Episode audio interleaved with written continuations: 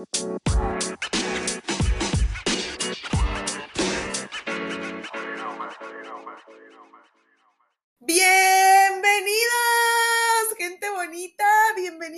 café literario. Muchas gracias por estar conmigo. Yo soy Leti Narciso y les doy la más cordial bienvenida. Y saben que siempre estoy súper contenta de que estén conmigo otro viernes más. Y pues bueno, si hay gente en vacaciones, de vacaciones de verano, espero que se le estén pasando súper bien. Aprovechen para leer algo, algo que les guste.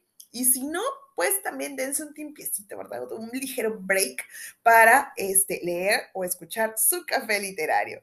Y pues bueno, les cuento que les traigo el día de hoy otro súper clásico. Andamos de súper clásicos, ¿eh? Desde la semana pasada, ¿se acuerdan que leímos Drácula? Y pues bueno, hoy les traigo el perfume de Patrick Suskind. Espero que así se pronuncie, ya sé, no me regañen, no me regañen. Y pues bueno, este es, yo creo que todavía, bueno, no, más o menos a la par de clásico de, de, Drácula. No me refiero a los años, ¿eh? no me refiero al, al, año en el que fueron publicados, sino que, que, la historia también es muy conocida. Se han hecho este, películas, algunas adaptaciones sobre esta historia, así que supongo que más o menos ya tienen una idea de cómo va este, el, el, asunto, ¿verdad? Así que antes de ingresar, porque hoy seleccioné, antes de irnos al libro, seleccioné el capítulo 8, porque es el capítulo donde él realiza este, pues, su primer asesinato. Les voy a contar un poquito un pre, por si no tienen como que todo el panorama de esta historia.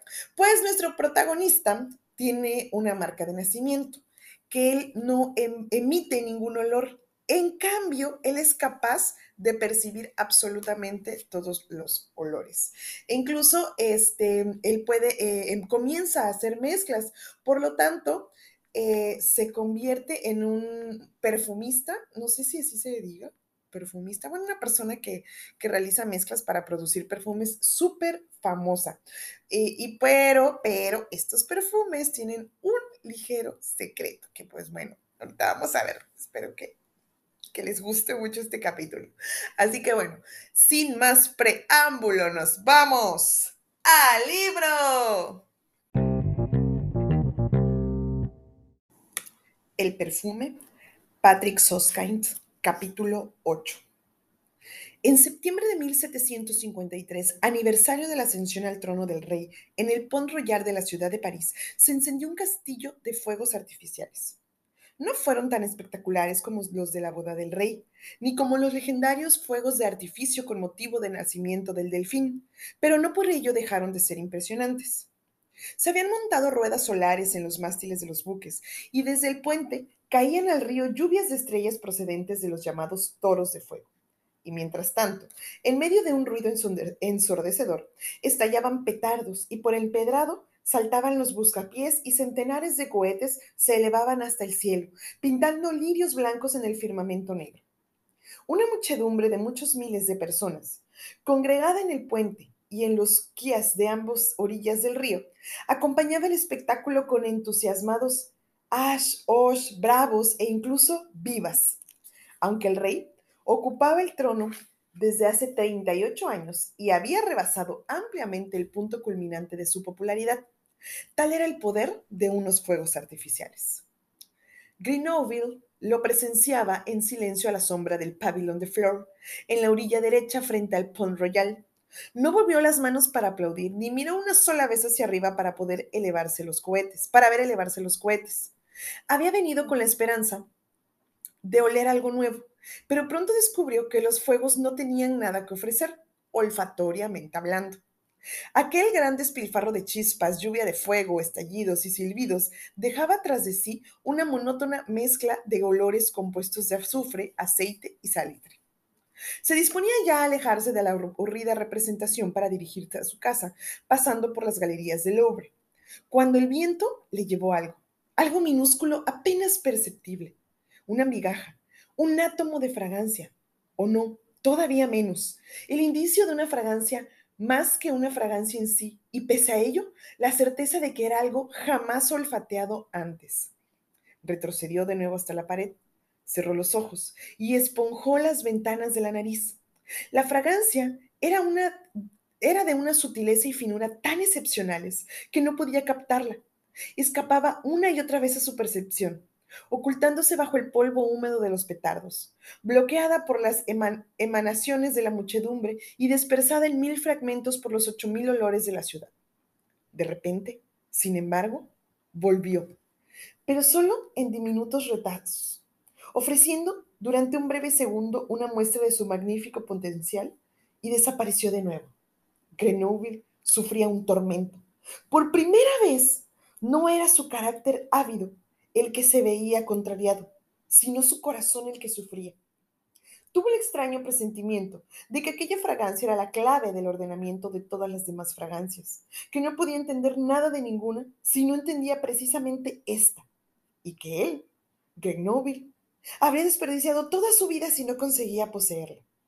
Tenía que captarla, no solo por mera posesión, sino para tranquilidad de su corazón. La excitación casi le produjo malestar. Ni siquiera se había percatado de la dirección de donde procedía la fragancia. Muchas veces, los intervalos entre un soplo de fragancia y otro duraban minutos, y cada vez le sobrecogía el horrible temor de haberla perdido para siempre. Al final se convenció, desesperado, de que la fragancia provenía de la otra orilla del río, de ninguna parte en dirección, en sudeste. Se apartó de la pared del pabellón de Flore para mezclarse con la multitud y abrirse paso hacia el puente. A cada dos pasos se detenía y ponía de puntillas con objeto de olfatear por encima de las cabezas. Al principio, la emoción no le permitió leer nada, pero por fin logró captar y oliscar la fragancia, más intensa incluso que antes. Y sabiendo que estaba en el buen camino, volvió a andar entre la muchedumbre de, de, mirones y pirotécnicos, que a cada momento alzaban sus antorchas hacia las mechas de los cohetes. Entonces, perdió la fragancia entre la humareda acre de la, de la polvoreda. Le dominó el pánico. Se abrió paso a codazos y empujones. Alcanzó tras varios minutos interminables la orilla puesta. El hotel de Bailly, el Malaquest, el final de la Rue de Seiné. Allí detuvo sus pasos se concentró y olfateó. Ya lo tenía. Lo retuvo con fuerza. El olor bajaba por la rue de Seiné. Claro, inconfundible, pero fino y sutil como antes. Grenoble sintió palpitar su corazón y supo que no palpitaba por el esfuerzo de correr, sino por la excitación de su impotencia en presencia de este aroma. Intentó recordar algo parecido y tuvo que desechar todas las comparaciones.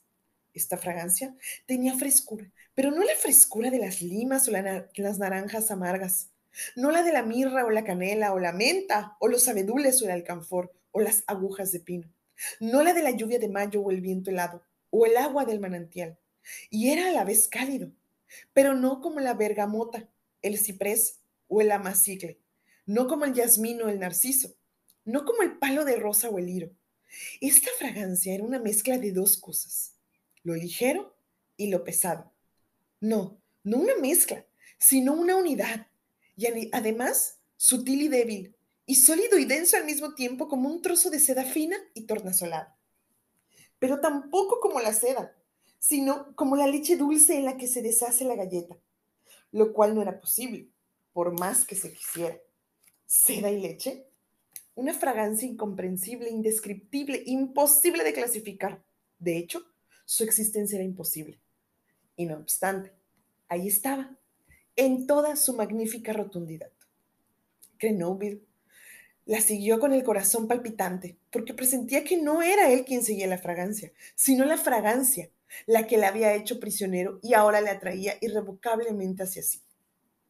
Continuó bajando por la Rue de Seiné. No había nadie en la calle. Las, cosas, las casas estaban vacías y silenciosas. Todos se habían ido al río a ver los fuegos artificiales. No estorbaba ningún penetrante olor humano, ningún potente tufo de pólvora.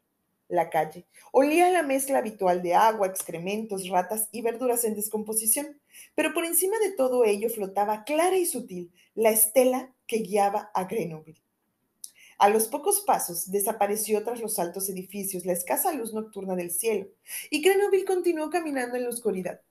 No necesitaba ver la fragancia le conducía sin posibilidad de error. A los 50 metros, dobló a la derecha la esquina de la Rue des Maries, una callejuela todavía más tenebrosa cuya anchura podía medirse con los brazos abiertos. Extrañamente, la fragancia no se intensificó, solo adquirió más pureza. Y a causa de esa pureza, cada vez mayor, ganó una fuerza de atracción aún más poderosa. Grenoble avanzaba como un autómata. En un punto determinado, la fragancia le guió bruscamente hacia la derecha, al parecer contra la pared de una casa. Apareció un umbral bajo que conducía al patio interior. Como en un sueño, Grenoble cruzó este umbral, dobló un recodo y salió a un segundo patio interior de menor tamaño que el otro, donde por fin vio arder una luz. El cuadrilátero solo medía unos cuantos pasos. De la pared sobresalía un tejadillo de madera inclinado y debajo de él, sobre una mesa, parpadeaba una vela. Una muchacha se hallaba sentada ante esta cesta que tenía a su izquierda. Las despezonaba y deshuesaba con un cuchillo y las dejaba caer en un cubo, limpiando ciruelas amarillas. Debía tener trece o catorce años. Grenoble se detuvo. Supe inmediatamente de dónde procedía la fragancia que había seguido durante más de media milla desde el otro margen del río. No de este tipo de patio sucio ni de las ciruelas amarillas. Procedía de la muchacha. Por un momento se sintió tan confuso que creyó realmente no haber visto nunca en su vida nada tan hermoso como esa muchacha. Solo veía su silueta desde atrás, a contraluz de la vela. Pensó naturalmente que nunca había olido nada tan hermoso. Sin embargo, como conocía los olores humanos, muchos miles de ellos, olores de hombres, mujeres y niños, no quería creer que una fragancia tan exquisita pudiera emanar de un ser humano. Casi siempre, los seres humanos tenían un olor insignificante o detestable. El de los niños era insulso. El de los hombres consistía en orina, sudor fuerte y queso. El de las mujeres en grasa rancia y pescado podrido. Todos sus olores carecían de interés y eran repugnantes. Y por ello, ahora ocurrió que Grenoble, por primera vez en su vida, desconfió de su nariz y tuvo que acudir a la ayuda visual para creer lo que olía. La confusión de sus sentidos no duró mucho. En realidad necesitó solo un momento para cerciorarse ópticamente y entregarse de nuevo, sin reservas, a las percepciones de su sentido del olfato. Ahora olía que ella era un ser humano. Olía el sudor de sus axilas, la grasa de sus cabellos, el olor a pescado de su sexo, y lo olía con el mayor placer. Su sudor era tan fresco como la brisa marina, el cebo de sus cabellos tan dulce como el aceite de nuez. Su sexo olía como un ramo de nenufares, su piel como la flor de albaricoque. Y la combinación de estos elementos producía un perfume tan rico, tan equilibrado, tan fascinante, que cuando Grenoble había olido hasta entonces en perfumes, todos los edificios odoríferos que había creado en su imaginación se le antojaron de repente una mera insensatez.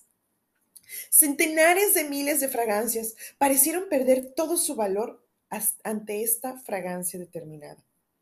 Se trataba del principio supremo, del modelo según el cual debía clasificar todos los demás.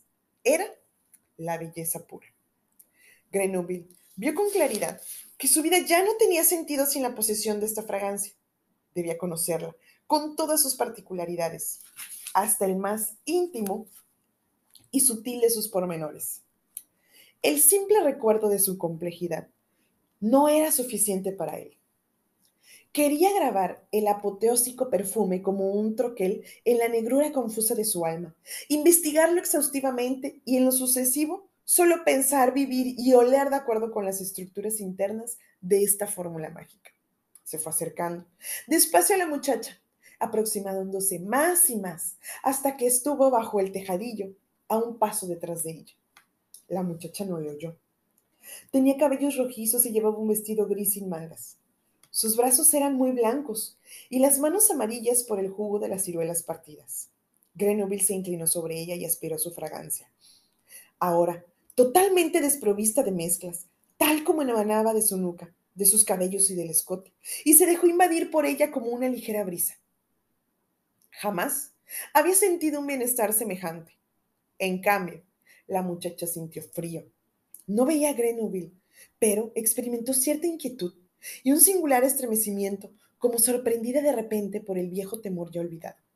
Le pareció sentir una corriente fría en la nuca, como si alguien hubiera abierto la puerta de un sótano inmenso y helado. Dejó el, el cuchillo, se llevó los brazos al pecho y se volvió. El susto de verle la dejó pasmada, por lo que él dispuso de mucho tiempo para rodearle el cuello con las manos. La muchacha no intentó gritar, no se movió, no hizo ningún gesto de rechazo y él, por su parte, no la miró. No vio su bonito rostro salpicado de pecas, los labios rojos, los grandes ojos verdes y centelleantes, porque mantuvo bien cerrados los propios mientras le estrangulaba, dominado por una única preocupación, no perderse absolutamente nada de su fragancia. Cuando estuvo muerta, la tendió en el suelo entre los huesos de ciruela. le desgarró el vestido y la fragancia se convirtió en un torrente que le inundó por su aroma. Apretó la cara contra su piel y la pasó, con las ventanas de las narices esponjadas, por su vientre, pecho, garganta, rostro, cabellos, y otra vez por el vientre hasta el sexo, los muslos y las blancas pantorrillas. La olfateó desde la cabeza hasta la punta de los pies, recogiendo los últimos restos de su fragancia en la barbilla, en el ombligo y en el hueco del codo. Cuando la hubo olido hasta la marchitarla por completo, permaneció todavía un rato a su lado, en cunclillas, para sobreponerse, porque estaba saturado de ella. No quería derramar nada de su perfume y ante todo tenía que dejar bien cerrados los mamparos de su interior. Después se levantó y apagó la vela de un soplo. Momentos más tarde llegaron los primeros trasnochadores de la Rue de Seine, cantando y lanzando vivas. Grenouille se orientó faltivamente por la callejuela oscura hasta la Rue des Petits Angustins, paralela a la Rue de Seine, que conducía al río. Poco después descubrieron el cadáver. Gritaron, encendieron antorchas y llamaron al guardia. Grenouille estaba desde hacía rato en la orilla opuesta. Aquella, noche su cubil se le antojó un palacio y su catre una cama con colgaduras. Hasta entonces no había conocido la felicidad, todo lo, más algunos raros momentos de sordo bienestar. Ahora, sin embargo, temblaba de felicidad, hasta el punto de no poder conciliar el sueño. Tenía la impresión de haber nacido por segunda vez. No, no por segunda vez, sino por primera vez, ya que hasta la fecha había existido como un animal, con solo una nebulosa conciencia de sí mismo. En cambio, hoy le parecía saber por fin qué era en realidad. Nada menos que un genio, y que su vida tenía un sentido, una meta y un alto destino. Nada menos que el de revolucionar el mundo de los olores, y que solo él, en todo el mundo, poseía todos los medios para ello.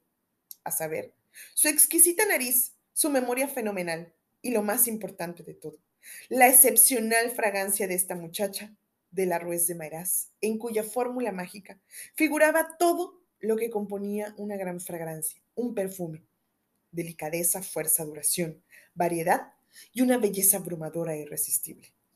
Había encontrado la brújula de su vida futura.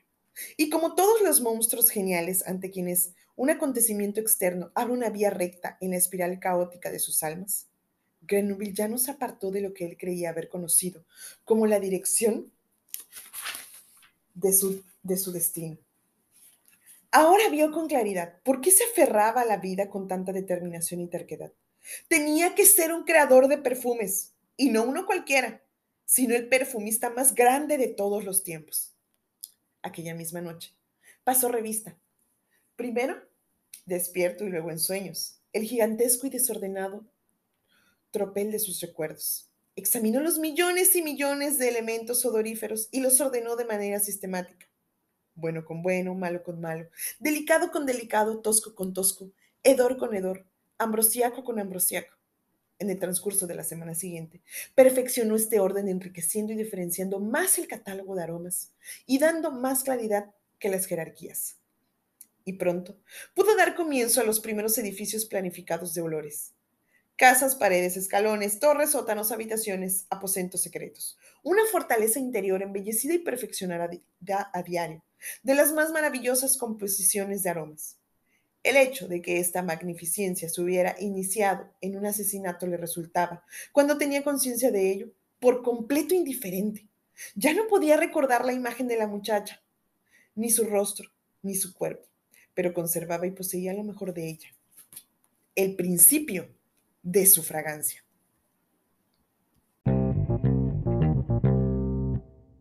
Y pues esta fue la historia de El asesino de El perfume, un libro súper clásico de asesinos. Espero que, que les haya atrapado este capítulo 8. Si lo pueden leer, de verdad se lo súper recomiendo desde el principio, porque eh, en los capítulos anteriores, pues muestra toda eh, la serie de abusos, de abandonos que vivió nuestro personaje para llegar pues a este a esta etapa, ¿no? Donde prácticamente ya no siente nada, pero tiene una gran habilidad, que es la habilidad de su sentido del olfato tan desarrollada, que bueno, sí, tal vez si el, personaje no hubiera sufrido de esos abusos y maltratos, pues otra historia hubiera sido, pero esta es la historia de ese asesino del perfume, la verdad se lo súper recomiendo, yo sé que en algún momento ya han de haber escuchado sobre la historia, han de haber leído el libro, han de haber visto la película, si la recordaron, si les gustó, pues vamos a echarnos otro, otro aventón por ahí, van a ver que las segundas veces son todavía mejores, porque empezamos a encontrar detalles que no veíamos, que no vimos la primera vez que se leyó el libro, se leyó la película o la serie o lo que ustedes eh, disfruten más. Así que se los recomiendo muchísimo porque es un súper clásico. De hecho, yo tengo la versión del 30 aniversario y el libro se escribió en 1985, imagínense, ni siquiera yo había nacido. Así que bueno, mi gente bonita, se los súper, súper recomiendo. Espero que, que les haya gustado, que haya captado un poco de su interés por este libro. Nos escuchamos la próxima semana. Recuerden regalarme un follow, un like por ahí en el Instagram en el Instagram café-literario B612. Yo soy Leti Narciso y este fue su café literario. Nos escuchamos la próxima semana. Descansen, besitos, bye.